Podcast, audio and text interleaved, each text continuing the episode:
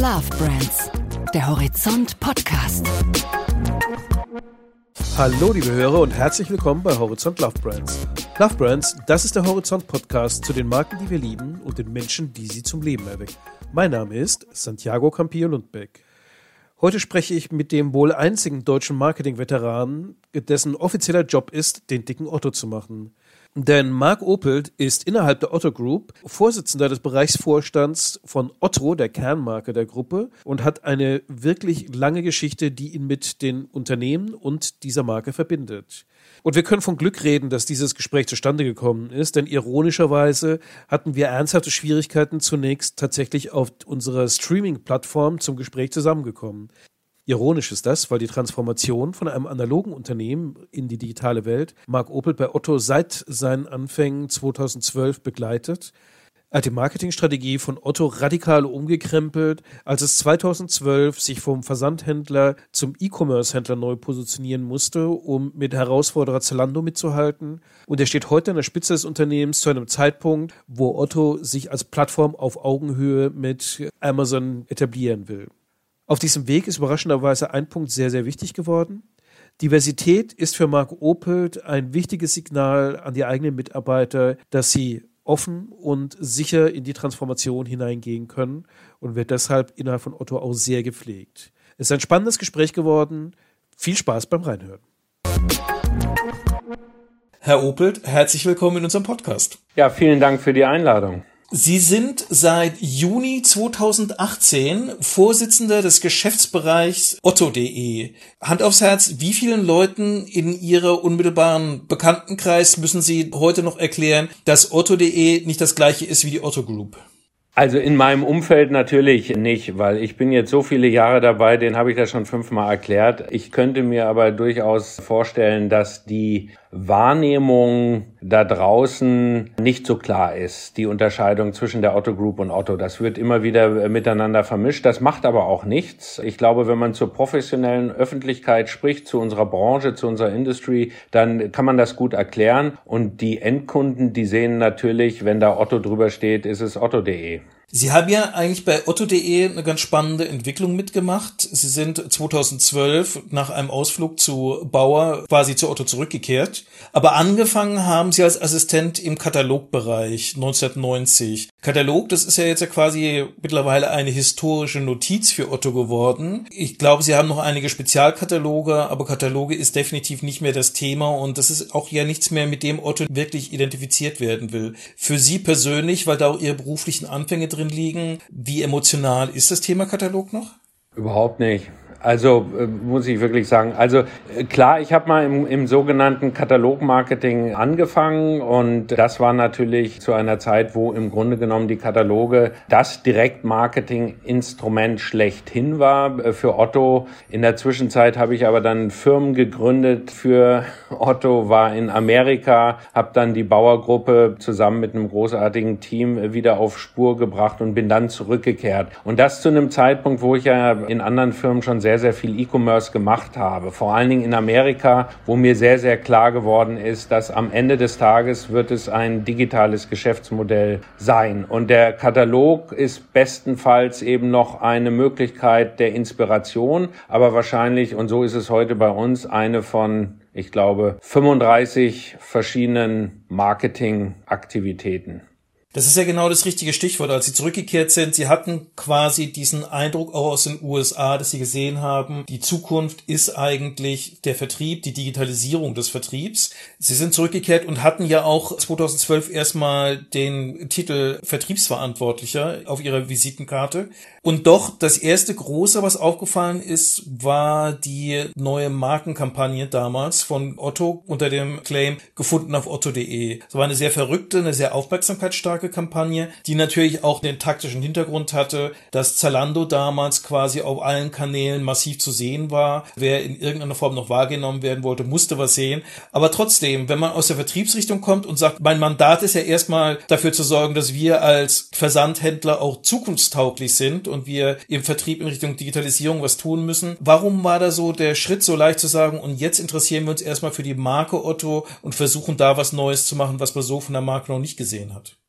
Also diese Wahrnehmung kommt wahrscheinlich aus der Titulatur, würde man vielleicht sagen, von damals. Ich war Bereichsvorstand Vertrieb, aber meine Verantwortung war ganzheitlich für die Kommunikation. Und da gehörte auch damals schon das ganze Thema Markenkommunikation, Unternehmenskommunikation, aber eben auch Vertrieb äh, dazu. Und ein Thema, was uns ja bis heute begleitet, ist natürlich äh, der starke Gestaltungsanspruch, die Wahrnehmung von Otto da draußen zu verändern. Und das war damals äh, schon der Fall. Es ging darum, Otto moderner, jünger zu präsentieren, aber auch mit mehr Begehrlichkeit aufzuladen und wieder sehr viel stärker auch Richtung Mode und Textilien zu positionieren. Und natürlich, und das machen wir uns nichts vor, wenn man irgendwo neu hinkommt und man macht Marke, dann verändert man vor allen Dingen erst einmal in der Kommunikation alles, was man nur verändern kann. Und genau das habe ich getan von der Agentur äh, Veränderung Pitch gemacht, das alles. Wir hatten vorher eine Agentur, ich sage jetzt auch nicht den Namen, das ist schon lange her, aber das erste war, wenn du da irgendwo reinkommst und du siehst, dass ein Laden zwölf Jahre lang mit der gleichen Agentur zusammenarbeitet,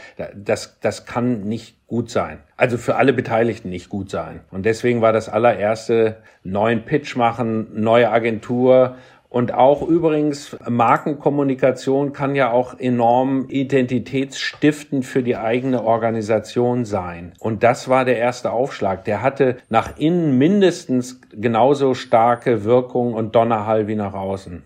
Wie viel von dem Donnerhall kam denn von den Kämpfen, um diesen neuen Marketingauftritt überhaupt zu etablieren? Weil wenn man das vergleicht, vor 2012 war die Werbung von Otto ja auch so ein bisschen, ja, also konsequent, wie das die Unternehmenskultur war, so ein bisschen hanseatisch, solide, nicht super steif, aber doch sehr seriös, auch mit einem klaren Blick so ein bisschen auf eine Familienorientierung. Also alles in allem zusammengenommen ein eher braver Auftritt. Und dann gefunden auf otto.de war schon fast, was heißt fast, es war schon regelmäßig sehr dadaistische, sehr surreale Momente dabei. Ich kann mir nicht vorstellen, dass das in der Vermittlung sehr leicht war auf den ersten Moment. Naja, also man kann natürlich bei solchen Dingen alle fragen oder man macht es halt einfach. Und ich glaube, wir haben damals das einfach gemacht. Und als wir damals den Pitch gemacht haben, das war ja, wie man weiß, Heimat das war äh, zu diesem Zeitpunkt wirklich Liebe auch auf den ersten Blick. Ich habe da so viel gespürt, was ich äh, glaubte, was sehr, sehr wichtig in dem Moment war für die Marke. Und äh, das wurde dann auch tatsächlich so geliefert. Und ich kann mich bis heute an den Moment erinnern, wo wir unten in dem riesigen, in dem, Annika, du weißt das, Forum 5, äh, in dem Forum unten, wir hatten 500, 600 Leute da und ich hatte ein riesen Herzklopfen, weil wir die Kampagne zum ersten Mal gezeigt haben. Und es war zuerst Stille im Raum und dann war nur noch Begeisterung da. Und da wusste ich, das war genau richtig. Wir haben das Herz, wir haben auch die Menschen in der Organisation unglaublich stolz gemacht, weil das so anders war, so modern und auch großartig zu dem Zeitpunkt. Und was war für Sie der Moment, wo Sie auch gesehen haben, dass diese Botschaft außerhalb des Unternehmens ankommt?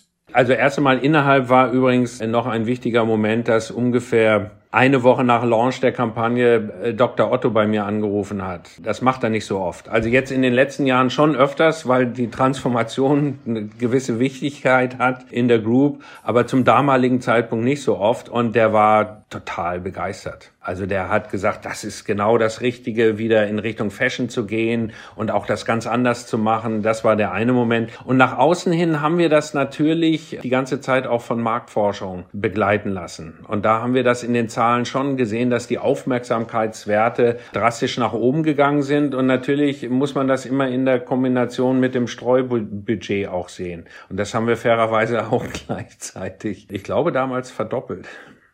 Ich meine, man muss ja auch sagen, sie haben ein bisschen eine andere Herausforderung gehabt als Startups, auch als die Einhörner jetzt in der E-Commerce-Branche, die ja im Prinzip mit ihrer Neugründung auch parallel erstmal ihr bis heute dann aktuelles Markenimage aufgebaut haben. Sie hatten ja schon ein Markenimage und mussten umsatteln und gleichzeitig aber auch im Geschäftsmodell ganze Menge Schrauben neu drehen.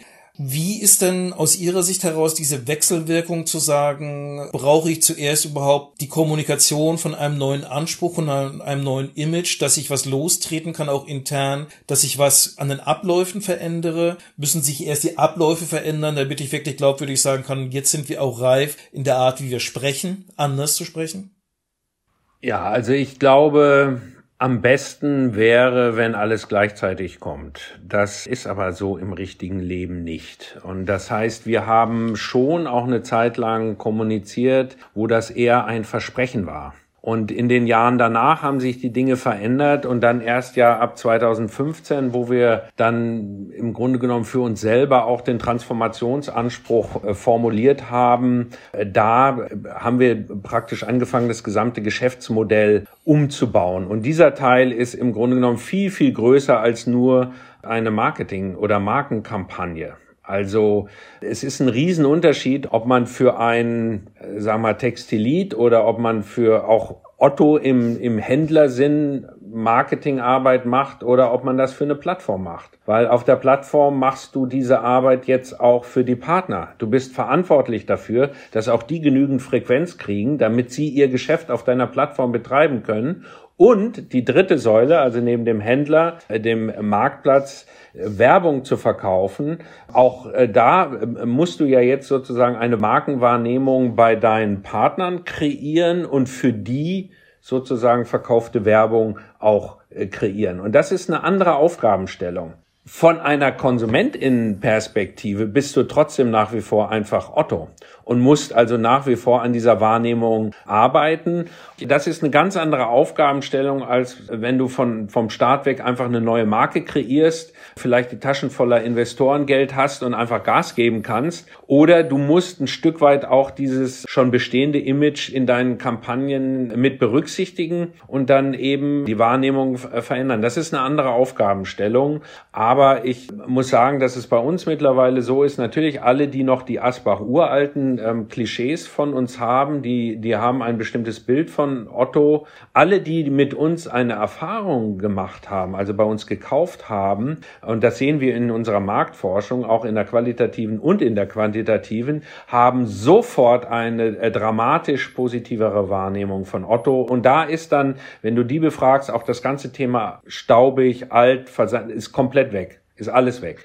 Wie wichtig ist denn auf diesem Veränderungsprozess, dass sich der Arbeitsplatz verändert? Also der Otto Campus sieht ja jetzt doch dramatisch anders aus, als er vor ein paar Jahren ausgesehen hat. Man könnte jetzt denken, ein bisschen Universitätscampus, ein klitzekleines, also von den Temperaturen frostigeres Silicon Valley, aber das Flair ist da. War das wichtig oder ist es einfach nur Dekoration, damit man dann die inneren neuen Abläufe dann auch optisch glauben kann?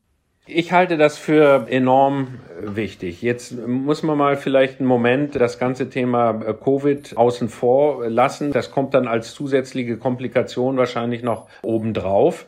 Aber unser Campus und die Veränderung ist insofern so wichtig, als dass man auf dem Campus ja unsere ganze DNA noch spürt. Also wir haben ja Retourenbetriebe hier auf dem Campus. Wir betreiben Büros in den alten Räumlichkeiten, die früher Lager waren und das größte Bauvorhaben, was wir haben, das Gebäude 4, war das größte Lager auf dem ganzen Campus, wo wir jetzt von oben acht Stockwerke tiefen Lichtschacht reingebohrt haben. Und das wird unser neues Gebäude, wo praktisch die Otto.de heimisch wird. Und das Großartige daran ist, dass du auf der einen Seite unsere Händler-DNA dass wir Ware bewegen, dass wir Konsumermöglichkeiten spürst und auf der anderen Seite eine enorme Modernität, eine enorme Technik, die wir in diesem Haus auch verbauen, auch gleichzeitig spürst. Und so kommt im Grunde genommen die ganze Veränderung, die wir im Geschäftsmodell haben, in der Organisation, in der Ablauforganisation, in der Technologie, die wir bauen, die wird jetzt plötzlich auch im Erleben auf dem Campus spürbar. Und das habe ich bei anderen Unternehmen schon gemacht und auch erlebt. Also nicht bei weitem nicht in der Dimension und das macht was mit Menschen und das macht was Tolles mit Menschen. Inwieweit hätte sich denn eigentlich der Katalog-Marketing-Assistent Mark Opelt von 1990 äh, jetzt auf dem Campus 2021 A wohlgefühlt und B äh, seine alten Aufgaben wiedererkannt und die Art und Weise, wie das Unternehmen Otto arbeitet? Na, den Campus, den hätte ich äh, extrem geliebt, weil der ist einfach großartig. Die Flächen, die sind äh, sehr schön, die sind sehr angenehm. Da kann man Bilder machen, die kann man auch seinen Freunden äh, schicken und die finden es großartig. Also das hätte ich sicherlich auch schon damals wahnsinnig geliebt, weil unsere Flächen, die hatten schon den Charme der frühen 70er in mhm. den entsprechenden Farbtönen, die da auch dazu gehören. Damals, als ich angefangen habe, übrigens, wurde da überall noch geraucht. Also da hast du teilweise bist du durchs Großraumbüro gegangen und egal ob du selber geraucht hast, du hast mitgeraucht, deine Klamotten haben gerochen etc. Das ist alles weg. Das ist einfach wunderschön auch gestaltet, auch ästhetisch sehr gestaltet. Meine Aufgabe gibt es natürlich schon lange nicht mehr. Ich habe ja sehr stark auch Konkurrenzanalysen gemacht, Beobachtungen. Das ist heute, würde ich mal sagen, zu 95 Prozent komplett automatisiert. Das machen wir komplett anders und ähm, erzeugt trotzdem, ich glaube, Faktor 10.000 mehr Datenpunkte zur Beurteilung. Ich habe damals das kann man gar nicht erzählen heute. Ich habe Kataloge ausgezählt. Wir hatten fünf verschiedene Hauptkataloge auf dem Tisch. Da habe ich Preise von Videokameras, jetzt komme ich glaube ich sehr oldschool rüber, habe ich in, in, in Listen eingetragen. So haben wir Marktanalyse gemacht ganz am Anfang um die Leute für diese neue Unternehmenskultur auch kriegen zu können. Wie muss diese Unternehmenskultur denn sein? Genügt es dann, einen Campus zu haben? Ist es eine andere Art von Arbeiten? Haben die Leute, also die High Potentials, die sie haben wollen, haben die eine andere Erwartung, wie sie dann auch in einem traditionsreichen deutschen Familienunternehmen arbeiten? Also der Campus ist eine Facette, ein Aspekt, ein Mosaikstein. Aber ich glaube, um Leute zu begeistern für Otto, da kommen ganz andere Tugenden zum Tragen. Also das eine ist, was Otto immer ausgemacht hat, ist der Umgang mit unseren MitarbeiterInnen. Also der menschliche Aspekt. Wenn Sie heute PraktikantInnen fragen würden bei uns, was sie so toll finden, dann würden die sagen, weil du vom ersten Tag an ernst genommen wirst. Du bist Teil des Teams und du kriegst tolle Aufgaben und du merkst, dass deine Aufgaben wichtig sind für diesen Bereich, in dem du dort arbeitest. Und so ist das bei neuen MitarbeiterInnen auch. Und die können ja bei uns auf den Campus kommen, sich mit Leuten unterhalten. Und das ist so der eine Teil, wie wir mit Menschen umgehen. Insofern tut das mit Covid übrigens auch wirklich weh, weil das ein ganz wichtiger Teil unserer DNA ist. Und der andere Teil ist natürlich, dass sie eine spannende Aufgabe haben, dass sie hier eine Zukunft gestalten haben, dass sie hier ein Teil einer riesigen Transformation sein sein können, die es in der Dimension wahrscheinlich nirgendwo in Deutschland oder in Europa gibt, wahrscheinlich auch nicht in Amerika, würde ich mal selbstbewusst behaupten. Wie groß ist denn das Zeitfenster, was Sie für diese Transformation haben? Ich meine, es gibt ja durchaus den einen oder anderen Digitalexperten, der Sie dann eher zu Old Economy rechnen würde, mit der Aussage, die haben es zwar gesehen, aber leider den Startschuss verpasst und sie werden es nie wieder aufholen können. Andere sagen, die Neuen sind jetzt auch nicht so schnell, wie sie immer denken. Da ist noch Zeit und gerade gibt es auch alte Tugenden, die man da aktivieren kann. Aber was ist Ihre eigene Wahrnehmung? Sagen Sie sich, okay, da können wir noch viele Jahre investieren. Das fließt so alles in Ruhe vor sich hin. Oder ist es tatsächlich wie im Hollywood-Actionfilm und in nur 48 Stunden muss die Kuh vom Eis sein, wenn das alles noch klappen soll?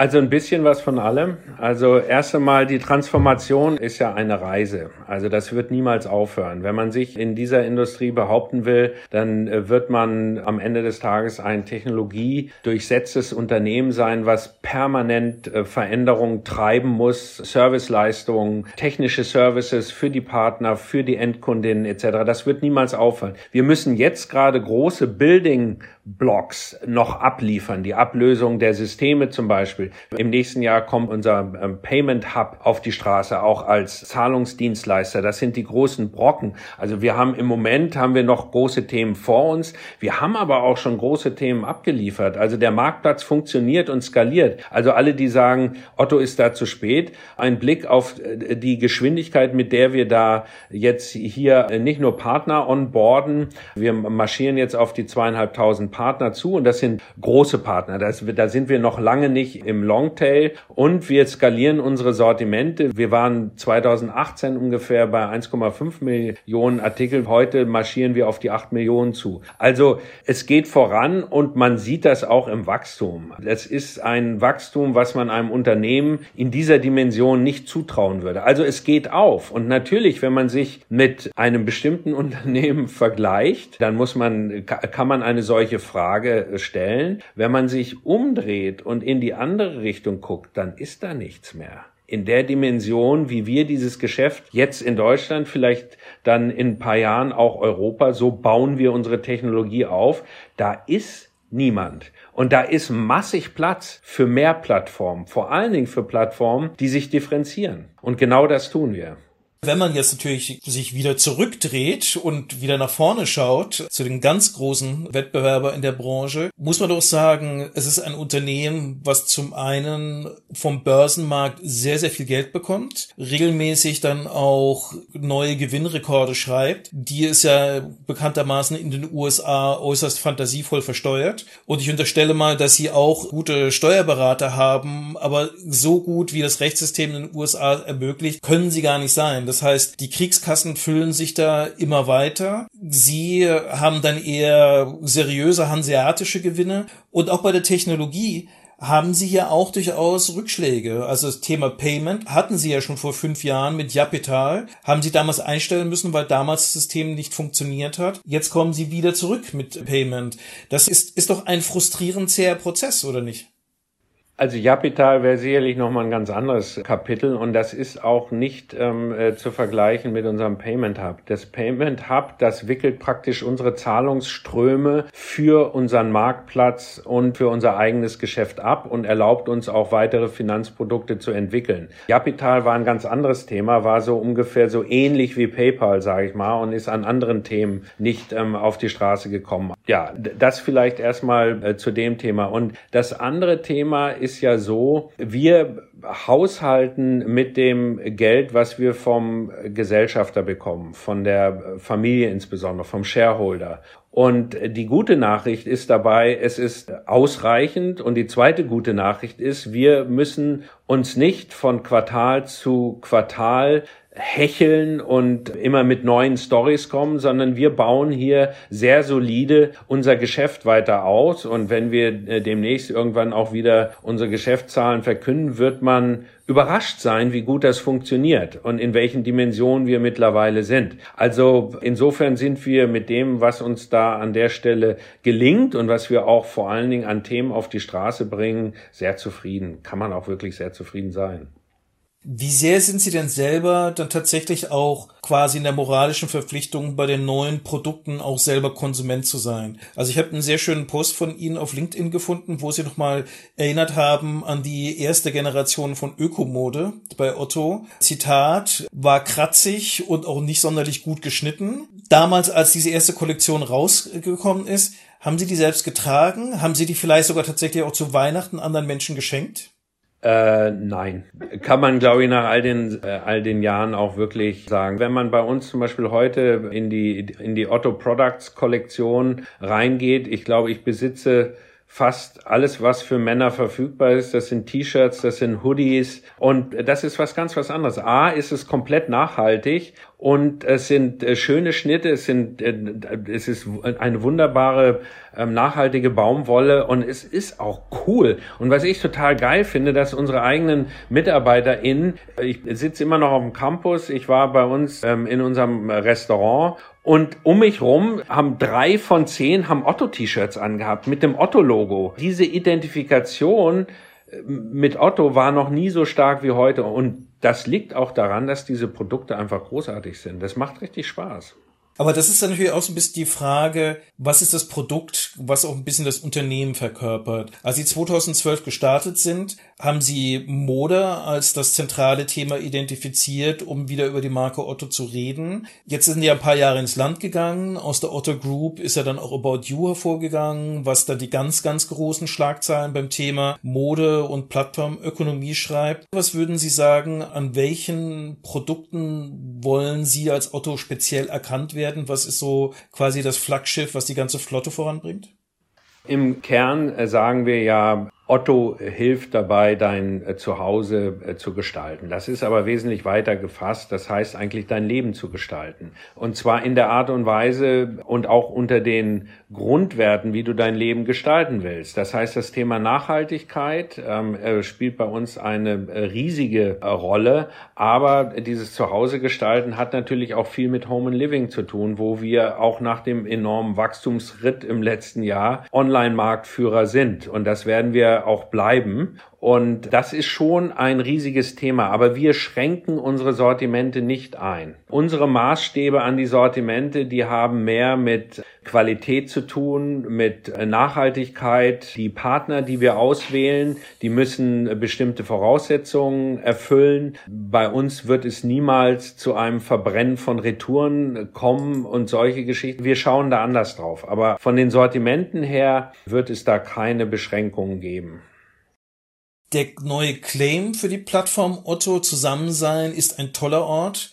Passt ja sehr genau jetzt gerade zu dem aktuellen Fokus auf das Thema Home und Living. Wie langfristig belastbar ist der? Wie langfristig ist er auch eine Differenzierung gegenüber andere Leute? Weil im Prinzip jeder kann ja dazu sagen, dass Zusammensein ein toller Ort ist. Das impliziert ja aber auch, dass im Prinzip da keiner ausgeschlossen ist, dass da keine Abgrenzung von irgendetwas stattfindet.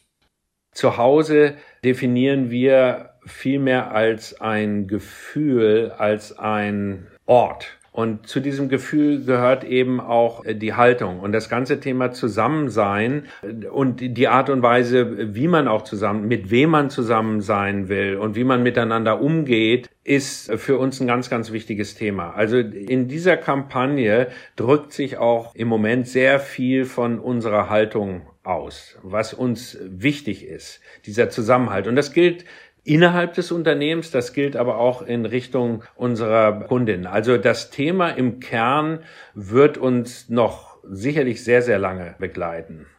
Wie stellen Sie denn für sich fest, oder wie grenzen Sie ab, welche Aspekte denn bei dem Thema Haltung Markenhaltung wichtig sind. Wir leben ja mittlerweile in einer Zeit, wo ja sehr, sehr viele Themen in die öffentliche Debatte reingeworfen werden. Nicht alle Themen sind schon Mainstream-fähig. Also manche sind selbsterklärend, andere sind quasi jetzt erst neu in die Debatte angestoßen worden. Sie jetzt auch hier in dem Gespräch gehören zu den wenigen Menschen, die ich persönlich kenne, die tatsächlich das Gendern auch im Alltag sprechen problemlos beherrschen. Die meisten tun sich ein bisschen schwerer damit. Ich habe auch gesehen, Otto hat ja auch dann zum Pride man die Regenbogenfarbe dann ins Logo integriert. Also das sind so alles ja Signalpunkte, die beim Haltungsmarketing aufflammen, aber das müssen ja nicht unbedingt Punkte sein, wo sie sagen, ah, das ist etwas, was tatsächlich auch authentisch aus der Marke Otto als ein langfristiges Anliegen kommt und b, was etwas ist, was tatsächlich für ihre Kunden wichtig, sensibel und, und fordernd wäre.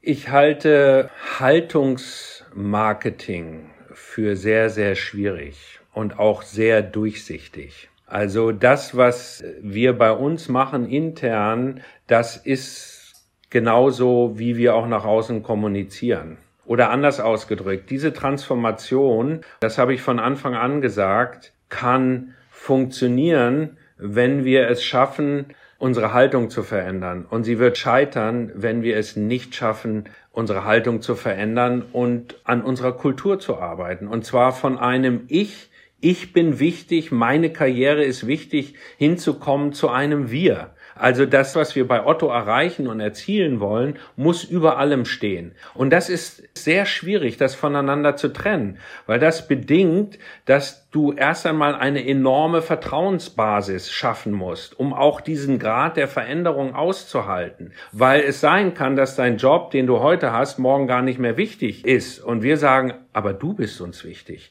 Du bist als Mitarbeiterin, bist du uns wichtig. Und heute machst du das und morgen machst du das. Und deswegen ist sozusagen der Kern der Haltungsveränderung für mich auch der Schlüssel zum Kulturwandel, aber auch zu einer nachhaltigen äh, Transformation.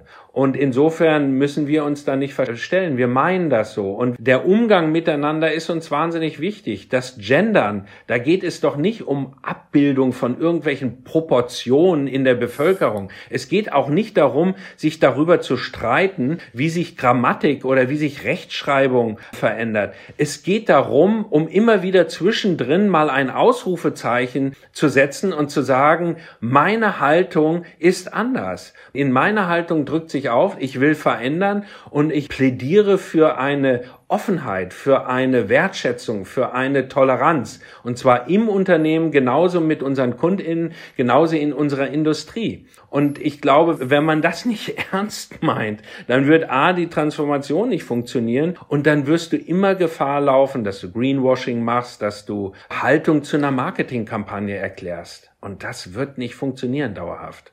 Verstehe ich Sie richtig, dass im Prinzip für Sie Haltung, das Signal zu einer gegenseitigen Wertschätzung und einer Offenheit für neue Themen letztlich dann auch wiederum den Mitarbeitern bei Ihnen die Sicherheit gibt, dass die den Mut zur Veränderung haben können und zur Weiterentwicklung, ohne dass es für sie quasi die Transformation eine Gefährdung des bestehenden Jobs oder ihrer bestehenden Rolle ist.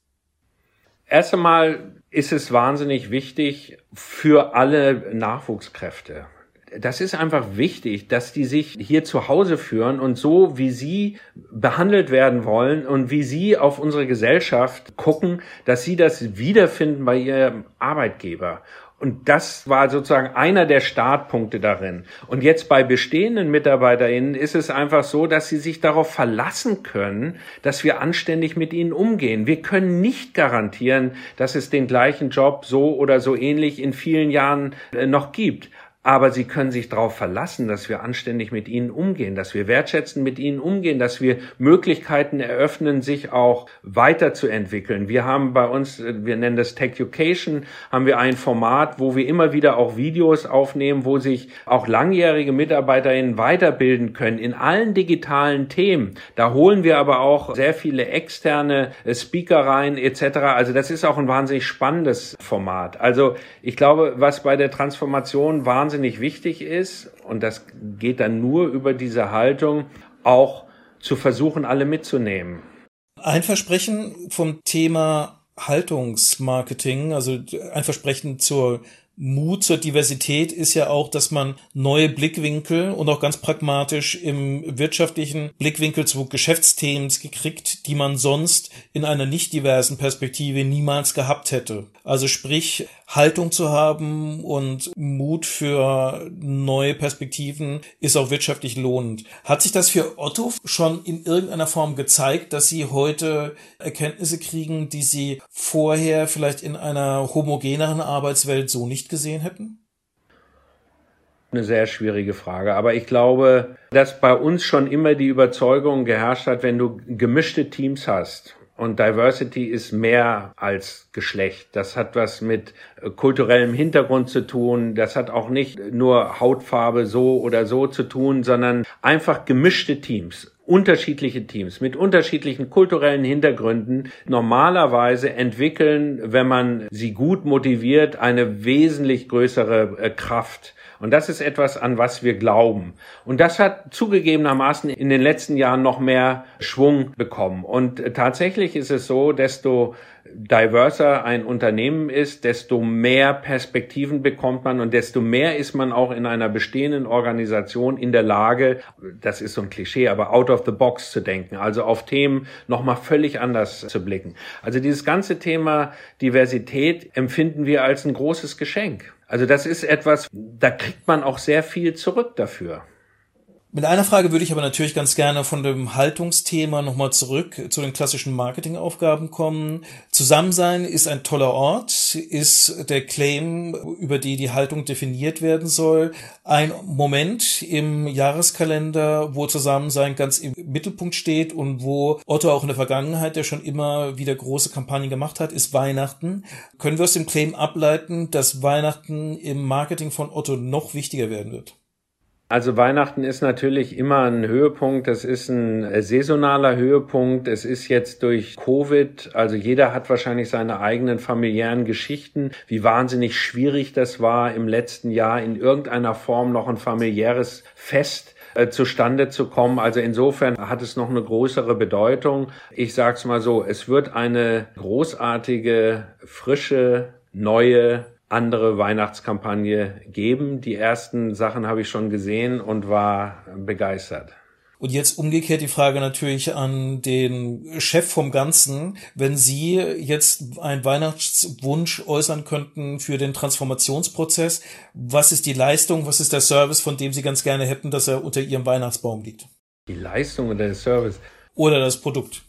Also das, das kann ich wahrscheinlich so gar nicht sagen. Wir haben so viele große Bretter, die wir bohren. Also ich glaube, mein Wunsch wäre, dass wir weiterhin bei der Entwicklung von den großen technischen Themen, jetzt kommt der Payment Hub, dann kommt praktisch die Ablösung unserer großen Systembestandteile. Da haben wir große Lust drauf und da haben wir aber auch einen Mordsrespekt davor. Das sind die großen Themen, die nächstes Jahr anstehen. Und wenn ich dann einen Wunsch äußern dürfte, dann würde ich sagen, das würde ich mir wünschen, dass das alles so gut funktioniert, wie eigentlich bisher alles, was wir gebaut haben, toi toi toi vom Start weg funktioniert hat. Herr Opel, herzlichen Dank für die Zeit im Gespräch und ja, wir hatten ja ein bisschen technische Anlaufschwierigkeiten, aber ich denke mir, wie bei der Transformation, es kommt nicht immer nur auf die Technik an, sondern wenn gute Inhalte dabei rauskommen, ist dann die Schlacht auch gewonnen. Super, vielen Dank. Und das war es auch wieder mit Horizont Love Brands. Wenn es euch gefallen hat, abonniert uns auf eine der Podcast-Plattformen, die ihr regelmäßig hört. Und wir freuen uns auch jedes Mal natürlich über eine positive Bewertung bei Apple iTunes. Wenn ihr noch mehr über Traditionsmarken in Transformationsprozessen hören wollt, kann ich euch mein Gespräch mit Peyman Pakzat, Head of Digital bei Maggi empfehlen, der mit emotionalen Content in den sozialen Netzwerken und neuester Voice-Technologie die Tütensuppe in die neue Ära bringen will. Und ebenfalls spannend ist das Gespräch mit dem CEO der Karriere Revell Group, Stefan Krings, der sich nicht nur mit den alten Fans der Marke zufrieden geben will, sondern die Kinderzimmer der Digital Natives zurückerobern will. In diesem Sinne noch viel Spaß weiter beim Hören von Horizont Love Brands. Und wir freuen uns schon, wenn ihr in 14 Tagen wieder das nächste Mal dabei seid, wenn es wieder heißt, herzlich willkommen bei Horizont Love Brands.